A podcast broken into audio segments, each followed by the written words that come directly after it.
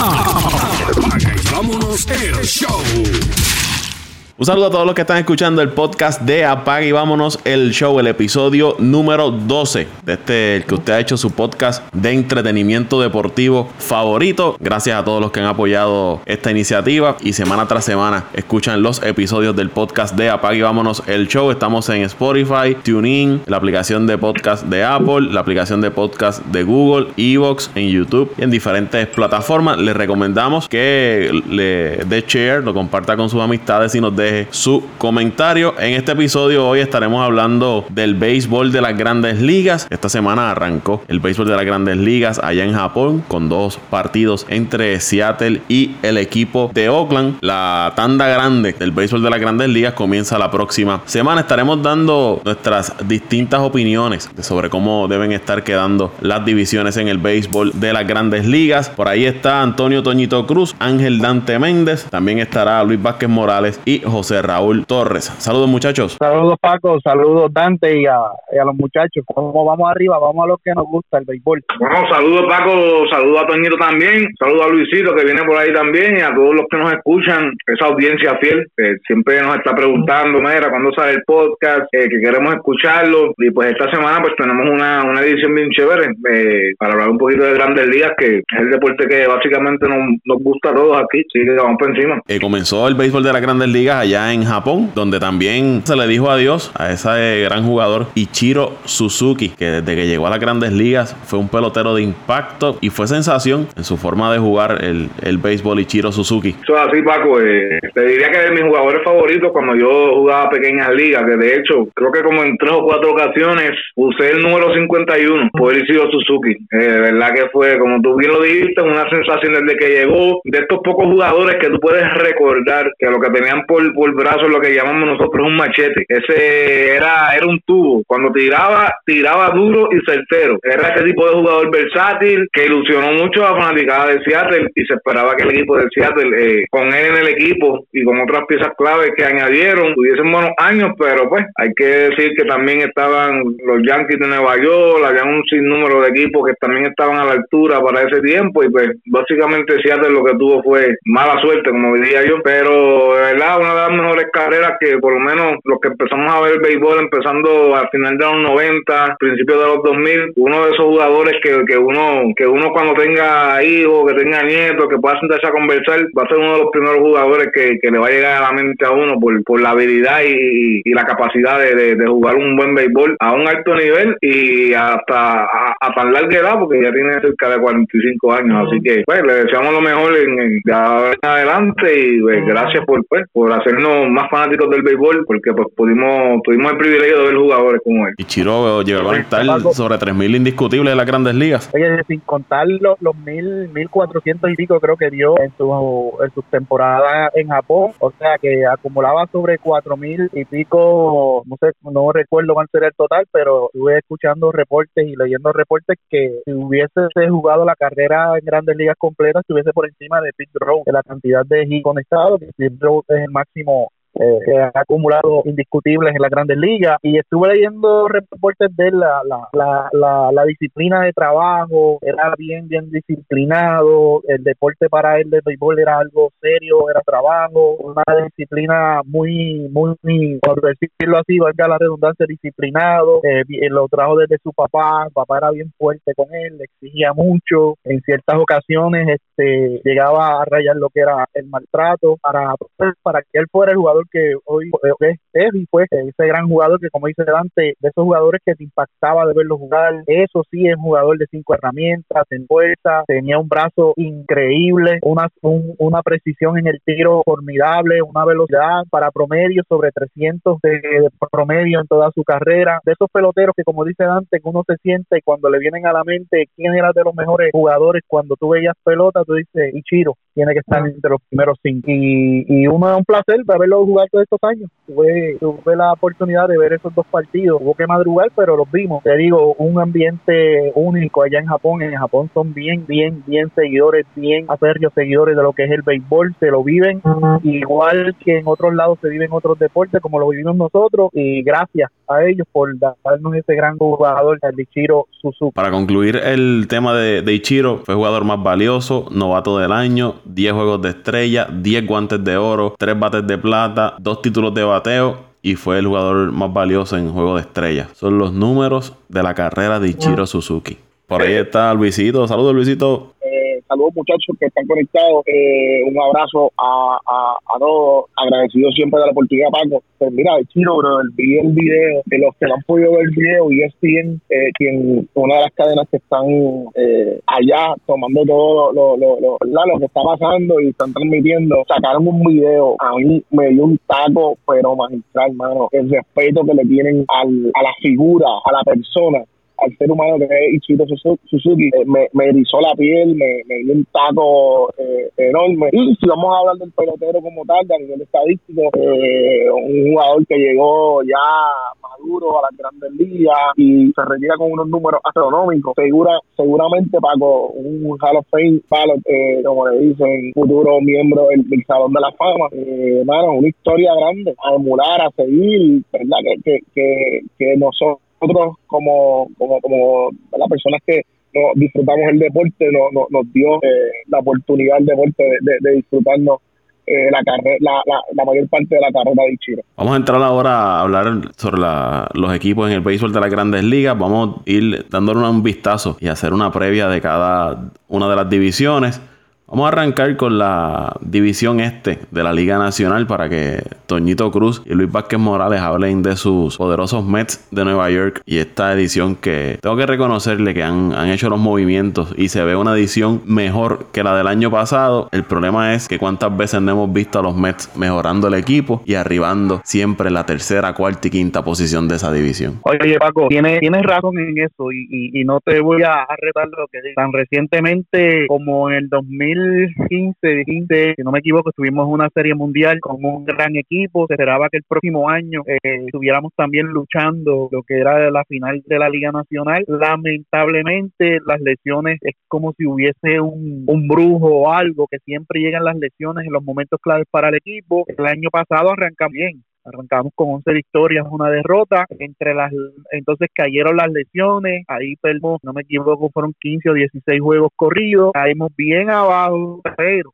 terminamos jugando lo que fue agosto y septiembre con récord positivo, que son buenas noticias. En esa sección de la división este de la Nacional, ya lo hemos mencionado varias veces, hay tres equipos que han mejorado mucho, que es Washington, son los Mets y es Filadelfia con todas las adquisiciones que han hecho. Eh, la gran incógnita de la sección de la división este va a ser Atlanta como ya hemos mencionado en otros programas, que esos jóvenes que tienen toda la calidad, tienen muy buena calidad, tienen muy buen picho joven, puedan repetir esa gran temporada del año pasado. A eso sumemos que los pronósticos son de que ningún equipo en esa división va a llegar a las 90 victorias por lo competitiva que está y acuérdate que juegan más veces entre ellos. Eh, yo te diría que mis favoritos, hablando con la razón más que con el corazón, mis favoritos en esa división, además de los Mets, mis favoritos en esa división para quedar uno y dos son los Nacionales de Washington, los Mets de Nueva York y Filadelfia y Atlanta luchando el tercer y el cuarto puesto, pero no me sorprendería que alguno de los dos estuviera entre los primeros dos puestos de la división, por lo que te expliqué. Filadelfia ha mejorado mucho ese equipo, para mí todavía le hace falta un poquito de, de picheo, la ofensiva, como que si no los, no los carga, porque ese fue el problema de, de Filadelfia los últimos dos años, muy buen picheo, pero la ofensiva no le fluía, Atlanta tiene que repetir y esos jóvenes tienen que repetir esa temporada.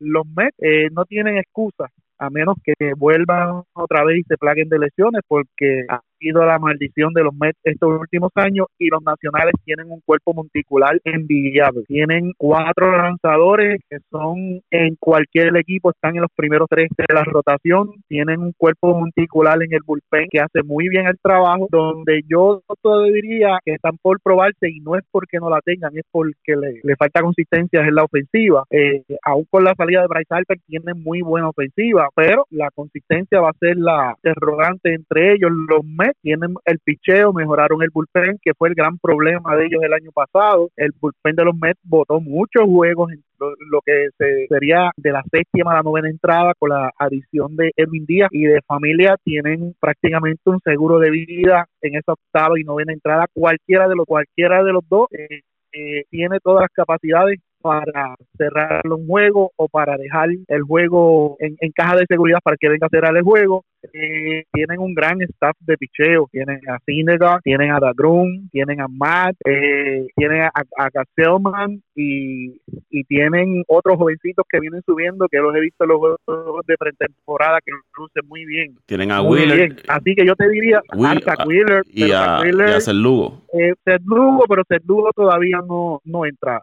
Lugo siempre entra cuando a mitad de temporada, cuando eh, cuando amplíe los rosters o va a venir del bullpen como el año pasado que empezó la rotación, luego fue al bullpen, hizo excelente trabajo en el bullpen, mejoraron su relevo intermedio, así que yo te diría, eh, Washington y los Mets echando las primeras dos posiciones, Filadelfia y, y Atlanta luchando la tercera y la cuarta, pero como te dije, no me sorprendería que ninguno de los dos esté entre las primeras dos posiciones. Y Miami pues lamentablemente eh, estará en la cuarta posición, pero no tienen un mal equipo. Yo estuve viendo un juego y la alineación entre Prado, Stanley Castro y, y otros veteranos que han añadido este este, no se ven tan mal. Ahí el picheo va a ser la gran la gran debilidad de ellos, pero no te sorprenda que den una sorpresita y no queden último y estén como cuarto por ahí, porque han hecho una muy buena pretemporada. 105 juegos pierde. 105 juegos pierde Miami. Bueno, eh, eh, es, es, lo de esperar, pero vuelvo y te digo, no te sorprendas si no llegan a esa cantidad de porque no han hecho una mala pretemporada, han hecho una muy buena pretemporada, mejor que muchos de los equipos que estamos mencionando. Así que, Luisito, es nada para, es nada para morir en la orilla, mi hermano eh, eh, Toño y mi hermano Paco. ¿Quién más está por aquí conectado? Eh, Dante, ¿está por ahí? Eso es correcto. Muy bien, mis hermanos, esto es sencillo, eh, no hay nada más que buscar. Filadelfia, los Phillies de Filadelfia es el equipo a ganar esa, esa división no tengo no tengo eh, nadie debe dudar eso es un equipo completamente reformado poderoso. Eh, le dimos el espero, le dimos el espero porque está con esos amores con Harper. No me esperaba menos, ¿verdad? Fíjate, mi análisis, eh, eh, Dante, me encanta cuando me ataca solamente de, sin esperar mi análisis completo, pero eso eso lo que eso lo que provoca es que vaya más incisivo lo que quiero ver. Fíjate, no no no es Bryce Harper en esta ocasión de quien te voy a hablar. Te voy a hablar de quién de quién va a girar a nivel ofensivo ese equipo. A mí oye, eh, escuché varias varias entrevistas que han hecho y varios varios reporteros de ESPN eh, que están poniendo a Bryce Harper con votos a jugador más valioso. Aquí en Puerto Rico también escuché y leí de varias personas que ponen a Bryce Harper luciendo muy bien con Filadelfia.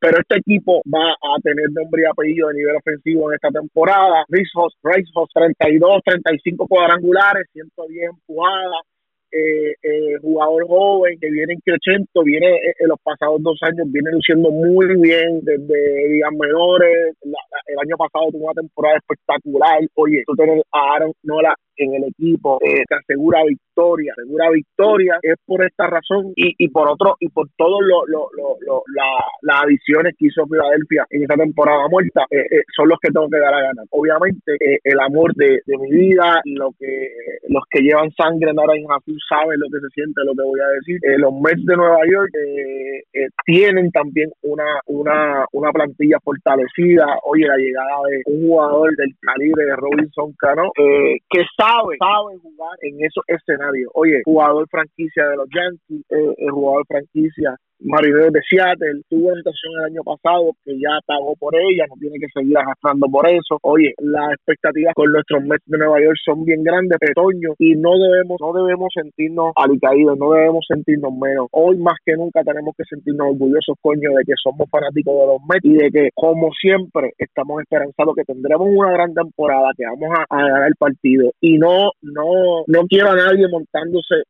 en el avión luego. Oye, este es el momento. Persona que nos está escuchando en Puerto Rico, Colombia, España, donde nos escuchen, Paco, ¿dónde más nos escuchan? Venezuela, México. En Chile, en Estados Unidos. En Chile, coño, entiendan, eh, los Mets de Nueva York son el equipo. Ahora, montate en el barco, ahora, no te queremos luego. Cuando tengamos 90 historias, no te queremos montando en el barco. Así que con eso los dejo en referencia a los Mets de los otros equipos. Oye, eh, los nacionales, si tú tienes dos, dos haces como, como, como Starbucks y como Keisho, oye, das adelante, estás dando adelante. Así que que, que, hay que contar con ellos. Hay que contar con ellos. Tienen un tercera base que es bien bueno. Se me escapa el nombre. Anthony Rendon, jugador que se espera mucho de esta temporada. Eh, ha venido teniendo dos temporadas bien buenas, bien buenas. Eh, así que hay que contar con ellos. Atlanta, muy bien lo dijo Toño eh, cuando estaba verdad comentando su sentir sobre, sobre, sobre los equipos. Pues un equipo súper joven que el año pasado dio eh, una gran sorpresa, una grata sorpresa, ¿verdad? Me gustó mucho lo que hizo Atlanta la, la, temporada pasada. Deben repetirlo, ¿verdad? No hay por qué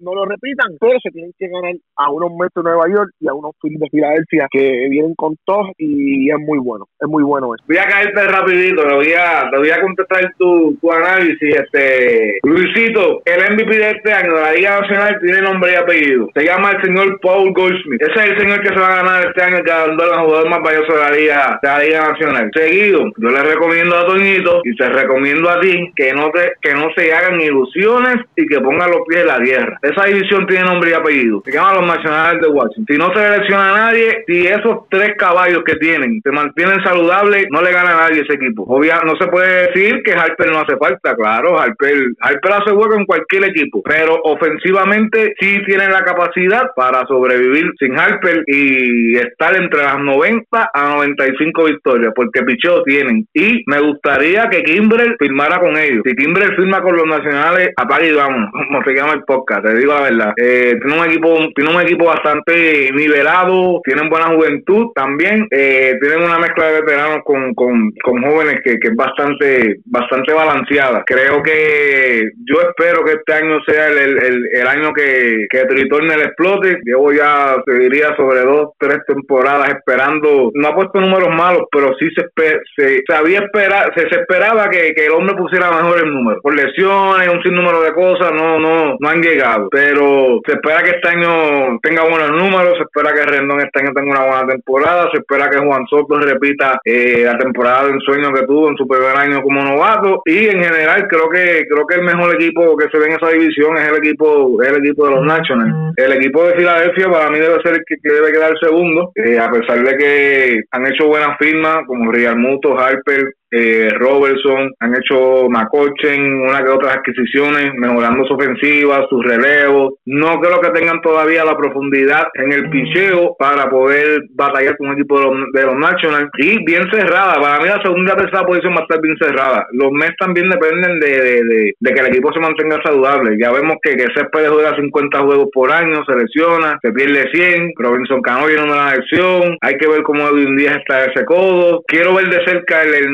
que tienen, Alonso, la primera base, quiero ver cómo, cómo, cómo ese muchacho sube, quiero ver la temporada de Conforto, que, que, se habla de que puede ser una temporada muy productiva. Este y el picheo está, el picheo de, de, los meses por estos pasados cuatro o cinco años ha estado ahí. Lo que no ha estado es saludable, es la realidad y, eso y eso es lo que ha hecho que, que este es un año vital para Sindelgar. Si Sindelgar este año no tiene una temporada eh, un 85% saludable, no creo que los Mets eh, de Nueva York tengan eh, interés en firmarlo a largo plazo. Prioridad ahora mismo que todas las extensiones de contrato están a, a, eso es un ventetú, todo el mundo está cogiendo para, para hacer extensión, debería ser de Grum. Me imagino que durante el año los, los, Mets deben deben buscar la manera de dar una extensión a de Grum, que, que, es la cara de la franquicia ahora mismo. Atlanta, como dijo Toñito, eh, creo que Atlanta necesita que, que los jugadores que el año pasado aportaron positivamente, como el Markakis,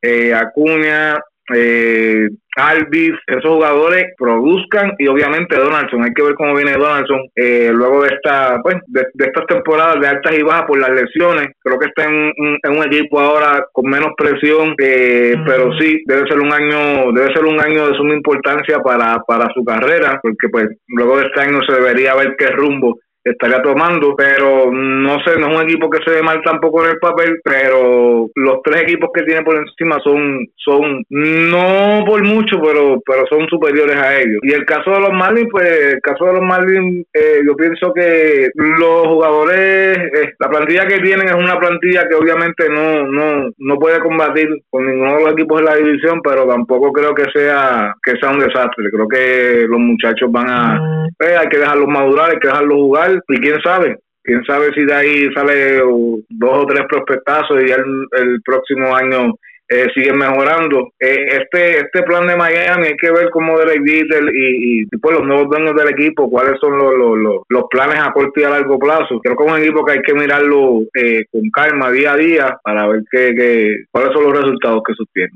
Pero nos fuimos con los nacionales, mi gente. Saludos, saludos muchachos, saludos a todas esas personas que están conectadas en el podcast. Apaga y vámonos al show. Una de las divisiones que yo creo que va a ser la más fuerte este año, donde de los cinco equipos, cuatro tienen posibilidad para ganar la división, tienen posibilidad para llegar al card y también, escúchalo bien, cualquiera de esos cuatro equipos tiene la posibilidad para ganar el campeonato de la Liga Nacional. Me voy con el equipo de los Phillies en la primera posición, en la segunda posición Ah, vamos a irnos con el equipo de Washington National. En la tercera posición, el equipo de los Mets de Nueva York. En la cuarta posición, los Bravos de Paco.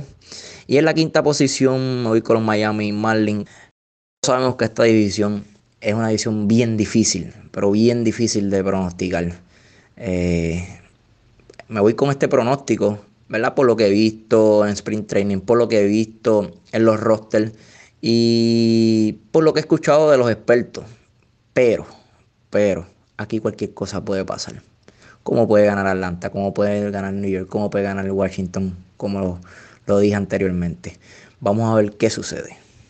En mi caso, yo estoy bastante de acuerdo con lo que ustedes han, indicado. Es una división bien luchada. Ahí ningún equipo se debe ir en escapada. Me parece que el equipo más completo lo es los Nationals. Que aunque perdieron a, Harper, eh, hicieron una serie de movidas que ayudaron a, a complementar otras áreas que quizás estaban un poco deficientes. Ellos adquieren a Patrick Corbin, que era el estelar de, Arizona. Traen a Jan Gómez y a Kurt Suzuki para que se dividan la, la receptoría. Firman desde Atlanta a Aníbal Sánchez, que tuvo una gran temporada como Atlanta, siendo ese cuarto, quinto iniciador, una efectividad eh, por debajo de los tres puntos. Tienen a Brian Dozier, eh, adquieren a, Trevor Rosenthal, Matt Adams sigue ahí, Tony Zip lo, lo adquieren en relevo, eh, Juan Soto, tienen otro prospecto muy bueno, Víctor Robles. El equipo de, los nacionales se ve muy bien y me tengo que ir con ellos para ganar la, la división esta temporada. Filadelfia y los Mets van a estar ahí luchando ese segundo lugar. Filadelfia todavía el picheo para mí es la incógnita Ofensivamente se ven muy bien. Eh, Harper va a reforzar esa, esa parte del medio de la alineación y va a beneficiar a otros jugadores alrededor de él. Los Mets, un cuerpo monticular muy bueno, sólido. Todo depende de que las lesiones no, los afecten. El bullpen, Toñito señalaba algo que es muy cierto. El año pasado ellos perdieron muchos juegos eh, en el bullpen. Este año con Edwin Díaz, traen nuevamente a familia y otros eh, peloteros para eh, fortalecer ese bullpen que los van a ayudar. Y el caso de Atlanta, Atlanta el año pasado eh, superó todas las expectativas. Yo creo que ni la propia gerencia se esperaba que, el, que el, equipo reaccionara de la manera que lo hizo. Hay que ver qué equipo de Atlanta es el que se presenta esta temporada. Kenny Markakis es el que está. Si es el de la primera parte de la temporada o el de la segunda parte de la temporada. El mismo caso con Alvis. Comenzaron fuerte la temporada. Una vez llegó a la mitad de temporada, bajaron su productividad. La constante ha sido Freeman, Acuña, que se llevó el novato del año y para mí va a ser el jugador más valioso de esta temporada, aunque ustedes se rían de mí. Y las lesiones están afectando el cuerpo de lanzadores. Ahora mismo la rotación que ellos tenían proyectada de esos jugadores, tres o cuatro están lastimados, su bullpen está lastimado también. No, no creo que ellos se vayan a arriesgar a subir sus prospectos grandes, eh, los que son lanzadores, los vayan a subir rápido. Y que Atlanta tiene muchas incógnitas que contestar durante esta temporada. Y en el caso de Kimber, que mencionó Dan,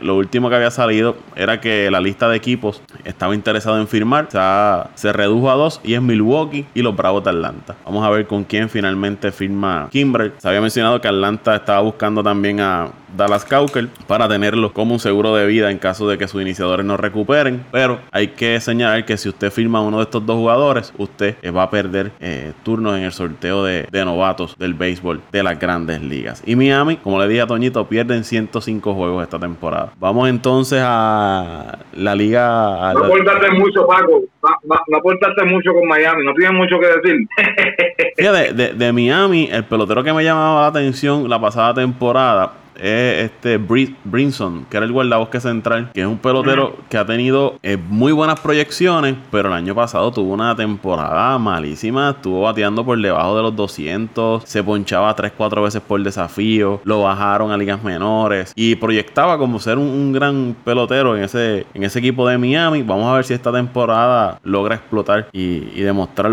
el talento que tiene eh, Brinson, que es el guardabosque central del equipo de, de Miami. Vamos a, entonces a la división central de la Liga Nacional para que Ángel Dante Méndez hable de sus Cops de Chicago. Bueno, te digo que uf, está lo que es la división del este y la división central de la nacional, te digo que están de las, son dos de las tres divisiones más, de, son, dos de las tres divisiones más duras que hay en la Grandes Ligas. Ahora es la Liga Americana, todo el mundo sabe cuál es, así que la Liga Nacional tiene dos divisiones durísimas, pero sí, me voy a tirar el charco y ya tú sabes que me voy a tirar el charco con mi, con mi equipo. Yo me voy con los Cubs este año a pesar de todo el vacilón que me han montado, que me han dicho que si fulano de tal dijo que iba a quedar último, que si José Raúl con sus Brewers, que, que yo no sé quién con San Luis, los Cops este año, los Cops este año, pero volvemos a lo mismo, eh, básicamente es de, de, vital importancia y fundamental que, el equipo se mantenga sano. Ahora mismo tenemos de vuelta a Colhamers, esperamos que, que de hecho en este último juego de sprint training los dos le dieron hasta por entre el pelo, pero es sprint training. Yo entiendo que son que, que, son eh,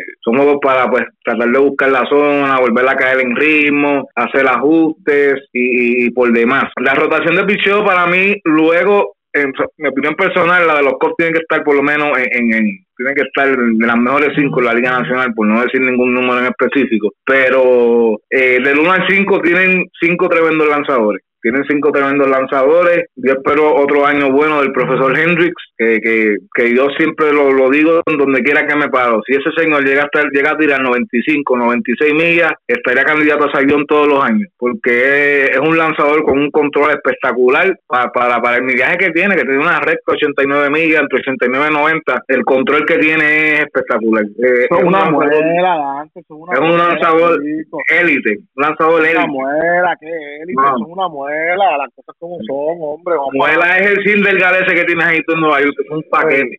por esa muela que yo tengo en, los Mets, tú darías las ocho que tienes para tu jodación de este Mira, año. acuérdate de esto, esa muela tiene anillo que tú tienes. siéntate, siéntate, siéntate. Escucha, escúchame y, y, y, siéntate, que tú hace 45 años no ganas. Yo no sé cuándo fue la última vez que tú ganaste un campeonato. El profesor Hendrick. el profesor Hendrick. el profesor Hendrick. Cuando, cuando Cristian Giordani escuche esto, te, va a llamar. Espera la llamada. Ya, ya, yo te interrumpí, tú me interrumpiste, ¿verdad? Pues ahora yo voy a Ofensivamente, creo que los Cops, bueno, el relevo fue el factor el año pasado que, que esa fue la debacle en esas últimas dos semanas que que apenas pude dormir esas últimas dos semanas. Fue un, un, desastre, pero creo que eh, se hicieron una, unas que otras adquisiciones para darle más profundidad. Eh, la visión del equipo es eh, subir más jóvenes, no invertir dinero en, por ejemplo, un relevista como, como Kimbrel. Ellos creen que la filosofía es que hay buenos relevistas en la finca y los van a subir para darle la oportunidad de tener esos brazos frescos que se necesitan para final de temporada y creo que los Cubs están ganando con la ofensiva que tienen. Eh, yo espero mucho de Wilson Contreras este año y espero mucho de Kyle Schwarber, como todos los años, mi, ese es mi, ese mi caballo. Y porque Chris Bryan no se lesiona este año. Ese sí que es un paquete. Ese sí que es un deben tener una ofensiva bastante balanceada. Eh, más respeto con el jugador más valioso de la Liga Nacional, ¿ok? El Kyle Schwarber ese. Ave María. Ah, bueno. Yo,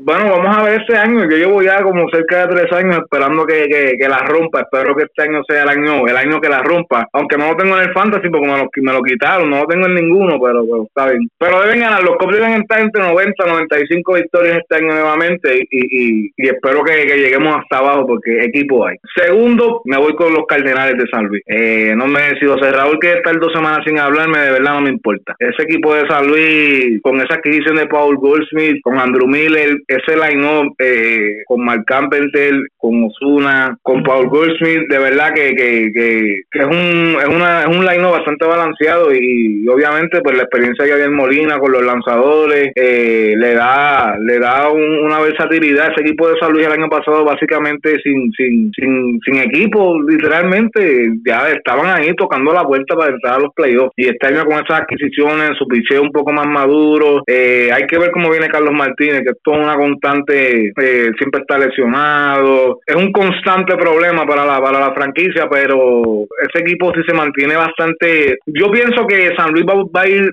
va a ir a, va a tratar de buscar un cambio por un ace antes de que se cierre eh, las fechas de cambio. Y creo que se va a hacer el empuje para que ellos, para que ellos para que ellos puedan eh, conseguir un puesto de playoff. Creo que van a estar batallando el wild card con, con los Dodgers, pero eh, tienen buen equipo. Y en la otra Dante, antes, de que antes de que continúe, sé que estás hablando de San Luis, yo no creo que vayan a necesitar vayan a necesitar un, un ace. Ya lo tienen y lo van a incluir constantemente a la jotación, eh, ya está en la jotación, pero va a lucir mejor de lo que lució en los pasados años y se llama eh, Jack Flaherty. Eh, ah, sí, va a, tener, va a tener una buena temporada, eso sí. Él, es un buen lanzador, él es un buen lanzador, el pasado tuvo temporada buena. Pero lo que es, por ejemplo, Alex Reyes, Alex Reyes y lo que es Carlos Martínez, son ahora mismo son un signo de pregunta, porque eran unos lanzadores que se esperaba mucho de ellos, pero las lesiones lo, lo pues obviamente los han mantenido un poco alejados de, de, de, la rotación como tal, pero San Luis es un candidato fuerte este año a llegar a playoff y ustedes saben que cuando San Luis llega a playoff eh, es peligroso, le gana el más lindo. Pero vamos a ver, vamos a ver qué pasa. Tercero tengo a los Brewers, no creo que este año los Brewers tengan la suerte del año pasado. Suerte. Quiero ver cómo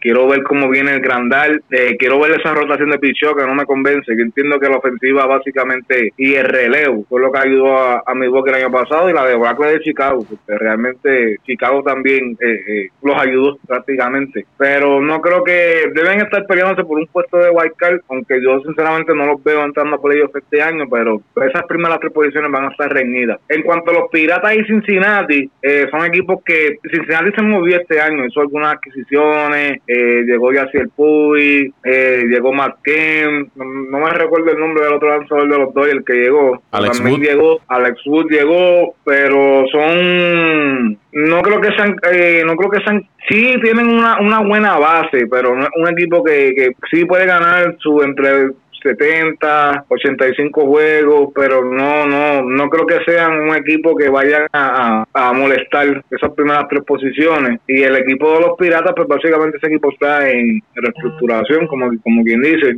Yo creo que, yo creo que los Piratas van a salir de Archer antes de que llegue el juego de estrella. Creo que, creo que van a salir de, creo que se van a buscar unos buenos prospectos porque el equipo está básicamente en reestructuración. Y pues, eh, lamentable por los fanáticos de los Piratas, otra vez para el sótano y esperar que pues que, que, vuelvan a subir esos prospectazos. De verdad que vi un poco lo que yo tengo que, que, añadir. Eh, yo sí le añadiría un poco al análisis, un poco, y no es añadir, sino un poco puede hacer un, una con, un contrapensamiento en referencia a lo que estabas mencionando. Yo pienso que, vuelvo y repito, tener buenos, dos buenos eight te, pone en buena posición y este equipo de los piratas ciertamente va, va, a luchar por esa tabla media, pero si comienzan bien, eh, si comienzan bien, no necesariamente tengan que salir y puedan salir a buscar refuerzos para, para complementar al equipo que tengan, que tienen. Por tanto, hay que estar pendiente de lo que, de lo que pase en Pittsburgh. Eh, por otra parte, difiero de ti de cierta manera en el sentido de que, de que Milwaukee no, no, no vaya a repetir el buen año que tuvo la temporada pasada. Sí, ciertamente tuvo una gran ayuda de,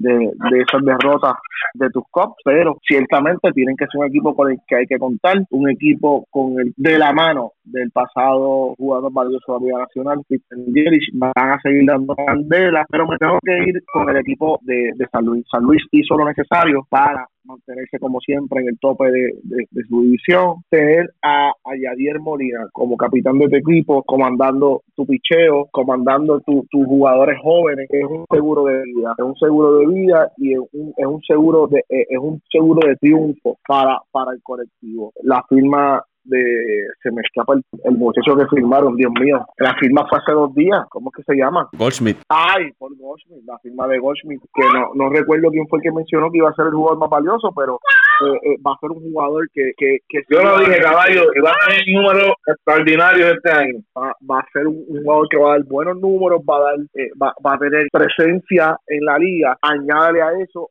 al, a al que le mencioné, al pitcher que te mencioné, eh, a Flaherty y a, y a Mick Nicolas, que son jugadores eh, eh, que son pitchers consistentes, que deben tener buena, buena, buena temporada y que eso va a reflejarse en la cantidad de triunfos que va a tener San Luis y no tengo duda de eso. San Luis los veo ganando la división y los Chicago Cubs teniendo una buena temporada, dependiendo de cómo sus pitchers se mantengan saludables, si logran caer en tiempo, no enfriarse en las últimas semanas, una, una manada de variables que se tienen que dar, pero no veo, no veo a los Cubs eh, ganando la, la, la, división. Sí, veo a, a, a, San Luis, eh, perdón, a San Luis sí, llevándose la división. En la división central, muchachos y fanáticos. Nuevamente el equipo de Milwaukee dominando la misma. Segundo el equipo de San Luis, sí, el equipo de San Luis, no los Cubs. San Luis. En la tercera posición, el equipo de los Cubs. En la cuarta posición, viendo un equipo de Cincinnati bien mejorado. Y en la última y quinta posición, el equipo de Pittsburgh. Va a ser también otra división que debe acabar muy, pero muy, muy reñida. Me parece que esta va a ser, como mencionó Dante, una de las divisiones más cerradas en, el béisbol esta temporada. Claro, en el béisbol, cuando usted piensa que una situación va a ocurrir de cierta manera, ocurre lo contrario. Pero dejándonos llevar por el, papel, lo que ocurrió la temporada pasada, yo creo que va a ser una, división bien cerrada. San Luis, con la adquisición de, Goldsmith, le da otro, otro bateador en esa, en esa alineación. Un bateador de fuerza y un bateador que ha sido consistente durante toda su carrera y siempre ha estado en las conversaciones de jugador más valioso de la Liga Nacional, que debe fortalecer grandemente esa, esa alineación del equipo de, de los Cardenales. A eso usted tiene ya el veterano Yadier Molina, que sabe hacer su trabajo, sabe manejar a los lanzadores. Tienen a Marcelo Zuna, tienen a Matt Carpenter y otra serie de jugadores que complementan muy bien ese, ese equipo de, de los Cardenales.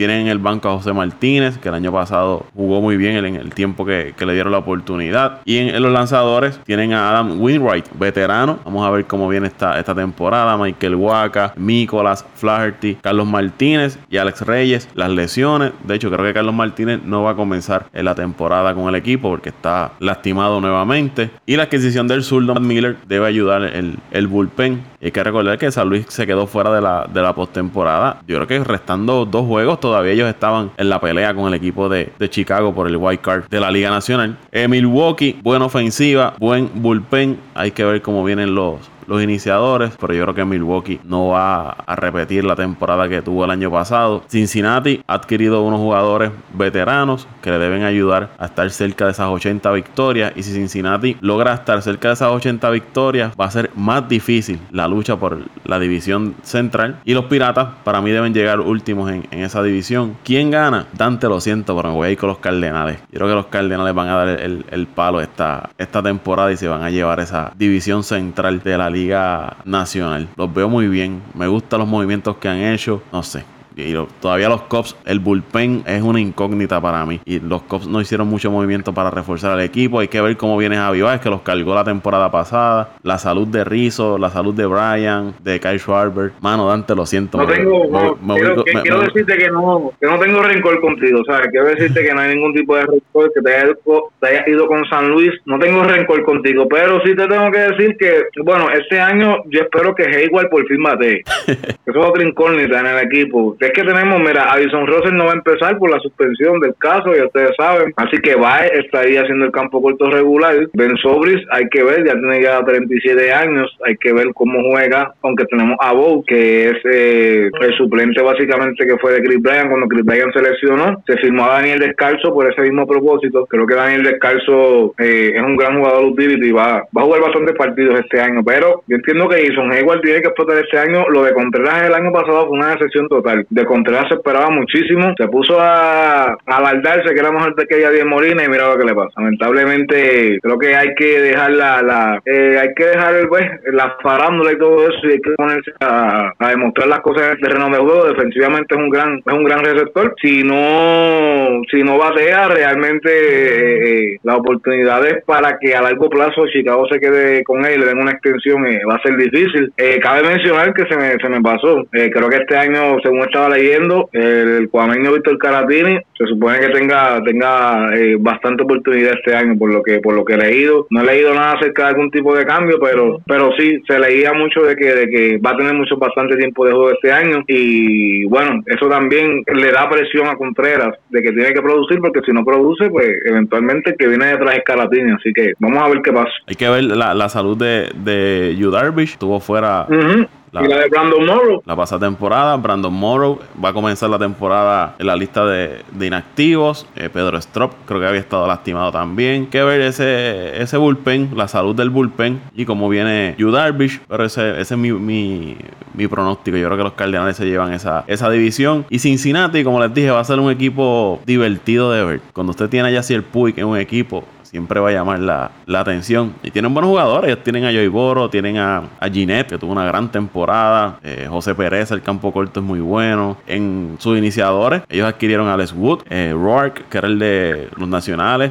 Sonny Gray. Eugenio, Eugenio Suárez, ¿dónde juega? Eh, Suárez con los eh, Cincinnati, tercera base. Muy bien, jugadorazo, ¿sabes? Y tienen eh, a Sonny Gray, que yo creo que no va a ser el Sonny Gray que estuvo con los Yankees. Yo creo que Sonny Gray va a tener menos presión que la que tuvo en Nueva York y va a lucir mejor. Yo creo que le debe dar 10, 12 victorias a ese equipo de, de Cincinnati. Vamos entonces a. Hay que ver, al, hay que ver al, perdona que te interrumpa, hay que ver al novato de Anik Senzel, que es el novato de los Reds, que año nos habla mucho de que puede dar el salto para grandes ligas. Y ya que Hamilton se fue, como ese cuadro, el cuadro básicamente de los Reds, ofensivamente está bien cubierto. Eh, se rumora mucho que le van a tratar de dar la oportunidad a cubrir el espacio que dejó Billy Hamilton en el centro field para darle la oportunidad a, a que suba a grandes ligas, porque realmente el cuadro de Cincinnati ofensivamente tienen, tienen buenos maderos, tienen buenos bates. Vamos a oeste de la Liga Nacional. Ahí los Dodgers fueron los campeones la pasada temporada. Batallaron frente a Colorado, Arizona. Finalmente se llevaron esa, esa división y pasaron a la, a la Serie Mundial. Nuevamente vamos a ver un equipo de los Dodgers dominando la misma. Segunda posición Colorado. Tercera posición el equipo de San Diego. Sí, el equipo de San Diego con Manny Machado. Veo el equipo de San Diego mucho mejor que el equipo de Arizona. Arizona en la cuarta posición y en la quinta posición el equipo de los Giants que se han mantenido con el mismo núcleo de hace 5 o 6 años atrás. Equipo de muchos veteranos. No, no veo juventud. No veo futuro. Así que el equipo de San Francisco tiene que buscar la forma de ya estar buscando una reestructuración de equipo siempre ese oeste es duro, mano. Equipos colorados, eh, los Dodgers, pues son equipos que siempre hay, hay, hay que tener en la mira, hay que estar pendiente a lo que hacen, a cómo lo hacen. No tengo duda, Paco, no tengo duda de que eh, vamos a ver eh, a un equipo de los Dodgers nuevamente contendiente como siempre, pero quisiera ver cómo, cómo resurge la figura nuevamente de Nolan Arenado y logra rescatar ese equipo que tuvo hace dos años, eh, que entró hasta el final, eh, un equipo soso, porque siempre lo he mencionado, lo he criticado, pero hay que contar con ellos y quisiera ver cómo, cómo transcurre esta temporada. Obviamente hay que también estar pendiente a, a San Diego, a lo que traigan, con las adiciones que han hecho es que eso, eh, eh,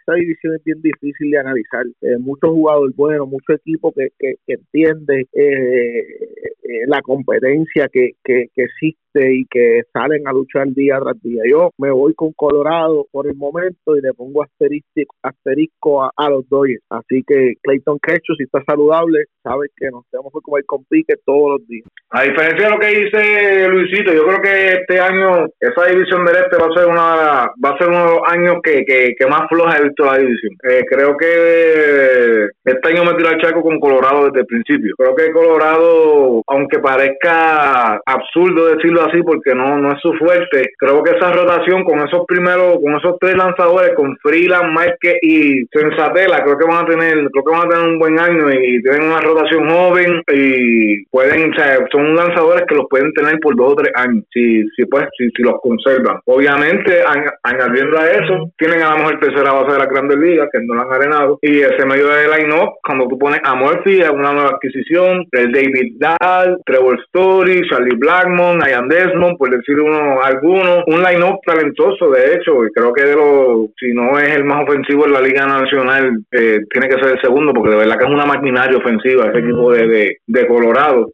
los Dodgers no los veo tan fuertes como el año pasado. Los Dodgers pienso que van a, van a estar sí peleando un puesto por, por, los playoffs en el White Card con San Luis, como dije anteriormente, pero no creo que los Dodgers ahora mismo, esta situación de Kershaw, eh, ahora mismo es una situación que tiene a los Dodgers en, los tiene como digo yo en el limbo porque realmente no, no se sabe qué es lo que realmente pasa con la salud de Kershaw. Sí, eh, Vira, Vira sigue nuevamente, hay que ver a Turner cómo Vira esa, esas lesiones que había tenido anteriormente. Sí, todavía mantienen un núcleo ofensivo bastante eh, bastante bueno. Eh, creo que creo que la ofensiva de los Dodgers también es una ofensiva que, que es bastante potente, una de las mejores también, de las mejores cinco te diría yo en la Liga Nacional, pero eh, tienen a un cerrador como Jansen, pero aún así eh, pienso que este equipo de Colorado aprendió el año pasado de la experiencia que tuvo en las playoffs y, y creo que, que, van a sobresalir y van a van a estar ganando esa división, pero los Dodgers no se pueden sacar, no se pueden sacar, los Dodgers van a estar batallando por esa división, pero si me preguntas hoy me voy me voy con la maquinaria de Colorado.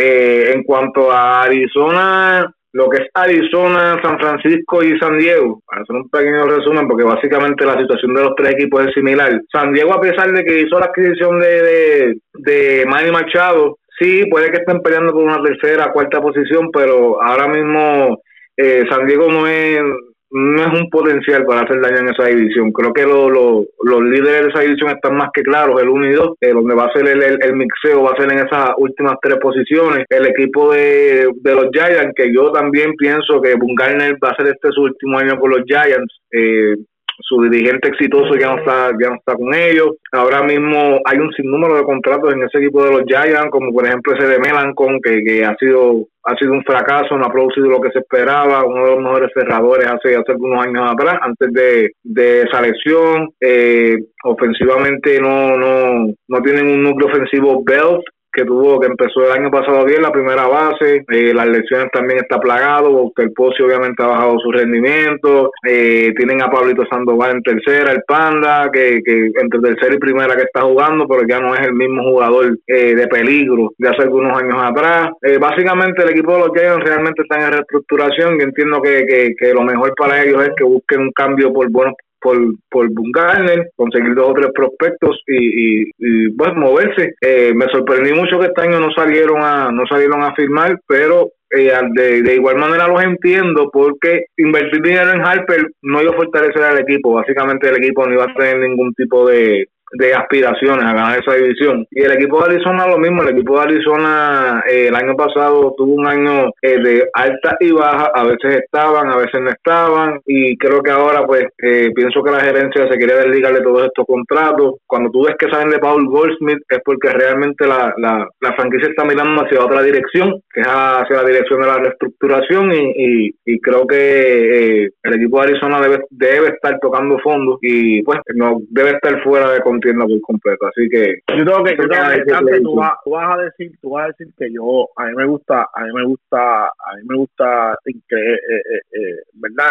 llevarte a la contraria, pero no es así, mano. Pasa que a mí, a mí me, me, me, me, sorprende mucho algunos alegatos con los cuales ustedes defienden varios puntos. Ahora acabas de decir, no era necesario ir tras la figura de Garner, de Harper, en ciudades como San Francisco y Arizona. Pues bueno, Arizona, yo no, mm. de Arizona yo no voy a hablar. Arizona es, una no, no es un, una franquicia de tradición, pero no entiendo cómo. Lo más seguro que es que no tenían el capital, pero si tú tenías a Goshley, tenías a, al otro centerfield que se le fue también. Eh, si me ayudan con el nombre. Apolo, Apolo. Ah, eh, AJ Pollock. Si tenías a Corbin, eh, eh, tú, estabas, tú tenías una base sólida. O sea, que si tú traes a un jugador del calibre de Ice Harper, tú estás convirtiendo a un equipo de Arizona en contendiente automático. El decir que no es eh, el que están buscando otros horizontes, otras cosas, pues mira, te lo puedo entender, pero Bryce Harper mejora a cualquier equipo. Y si y si hubiesen pensado las cosas bien y hubiesen mantenido ese núcleo que tuvieron los pasados dos años que les resultó, porque no me pueden decir que, que, el equipo de Arizona no dio candela los pasados dos años. Ahora, por la parte de San Francisco, igual, si tú quieres, si tú quieres eh, tener eh, o buscar eh, volver a, al éxito que tuviste en, los en la pasada década, tienes que traer a jugadores del calibre de Bryce Harper, no tienes de otra. Y no me digan a mí que San Francisco no está a nivel de mercado, eh, al nivel del equipo de, Filadelfia, porque si lo está, en los pasados 10 años San Francisco tiene tres o cuatro campeonatos, si no, eh, no, quiero equivocarme, pero tiene tres o cuatro campeonatos. Oye, no, no, no, las reestructuraciones no deben ser al azar, deben ser bien pensadas y, y bien pensado es también a veces desembolsar, como hizo Filadelfia, y en los próximos dos o tres años van a ser campeones. Pero mira, eh, tú has dicho algo, tú has dicho algo, tú has dicho algo importante ahí, desembolsar. Eh, dime cuándo fue la última vez que Filadelfia desembolsó dinero. Yo te estoy diciendo, no es que el equipo de los Giants no sea un mm, sea un mal mercado para para Bryce Harper, pero es que realmente deportivamente, el equipo de los Giants con Hart no hace ninguna diferencia. El visito, te digo, es que es la verdad. Ahora mismo, mira, Posey tiene 32 años. Es que la diferencia entra, Dante, la diferencia entra cuando, cuando te llega un jugador de esa calibre y tú ves que te entra, te llegan más ingresos por venta de misceláneos la taquilla tú la puedes subir, así tú construyes, tú no puedes construir saliendo de todo y que la gente se te vaya, que no llenen el parque. San Francisco, San, Francisco es una franquicia que los fanáticos siempre van al parque, Luisito, pero lo que sí te puedo decir es, con Harper tú no vas a ganar la división, en esa división con los Dodgers y con los, y con, y con los rookies, yo sé del aspecto que tú estás mirando, pero yo, te lo, yo lo estoy mirando en el, en el aspecto de equipo, el aspecto deportivo, fuera de lo, fuera de lo, de lo comercial, fuera del mercadeo. San Francisco no está a nivel de los Dodgers y de Colorado, tan sencillo como está bien, está bien, pero no no siento que, que, que estás diciendo eh, eh, que la comparación, aunque desde cierta perspectiva es correcta, no es justa para para Bryce Harper. Entonces no toques a Bryce Harper para dar un ejemplo como ese, porque tú construyes con tipos como él. Bueno, si, yo, quiero montar, si yo quiero montar un canal de radio eh, dirigido a un componente eh, eh, mayor de 35 a 55 años, yo no voy a llamar a, a Deporte PR, que es mi amigo. Yo voy a llamar a Paco Lozada, porque Paco Lozada es un tipo de línea, es un tipo estructurado, con la voz así como eh, de, de, de, de, locutor, de radio, ¿me entiendes? Eso es lo que le gusta a esta población. Si yo quiero impactar otro mercado, yo te llevo a ti, que me que, peleas conmigo, me dice, mira, mira, sabes que estás mal, eh, eh, eh, es la manera en que llevamos el mensaje, que es lo que a mí, que es lo que yo no logro internalizar de manera correcta. Pero en el caso de, lo que menciona, lo que menciona Dante, San Francisco sí intentó firmar a Bryce Harper. Pasa que no tuvieron, no llegaron a un acuerdo y él decidió ir a, otra ciudad, pero ellos hicieron las gestiones de, adquirirlo en la, en la agencia libre. mira, Dante, mira, Dante, otra cosa, mira, para que te sientas tranquilo. Estoy, estoy en un draft ahora mismo y estoy cogiendo el profesor que es Calle Henry para, para que te sientas tranquilo. vamos a hacer la mejor decisión de la noche. pero mira, pero de verdad, ahora mismo, yo te digo, en cuestión de la plantilla, obviamente mencionas Harper porque como dijo Paco, era un, un, un futuro destino de Harper. pero yo estoy seguro que Harper miró... No, pero yo estoy seguro que Harper miró ese roster y cuando él vio que Yesamar Díaz tiene un contrato de 5 años 90 millones, cuando vio ese contrato de Mera, cuando vio ese contrato de Brandon Bell, cuando vio ese contrato que le queda de Longoria, digo, no olvides para aquí, vámonos, yo aquí no juego. La gente ya están todos por encima de los treinta y pico. Están para retiro. No, no hay, no hay posibilidad. A nivel de, de, de, juego, no San Francisco no está a nivel. es la realidad, no está a nivel. Eh, el equipo de, de, San Francisco, yo creo que este va a ser el año donde ellos van a desprenderse de, de, alguna de, de sus piezas claves. Posiblemente cambien a Madison Baumgartner. Recuerdo que en la, en la temporada muerta se habló de que Atlanta le hizo un acercamiento a ellos para adquirirlo. Buster Posey ya está entrando en edad. Longoria está en edad. Los outfield, usted los mira y más allá de Geraldo Parra, los demás le pueden sonar desconocidos. Cuando usted mira el banco tampoco hay mucho. La rotación de jugadores, pues tienes a Garner. De ahí en adelante, Holland te puede hacer el trabajo. Derek Rodríguez, que es el hijo de Iván Rodríguez, lució muy bien la pasada temporada. Pero no se ve como un equipo,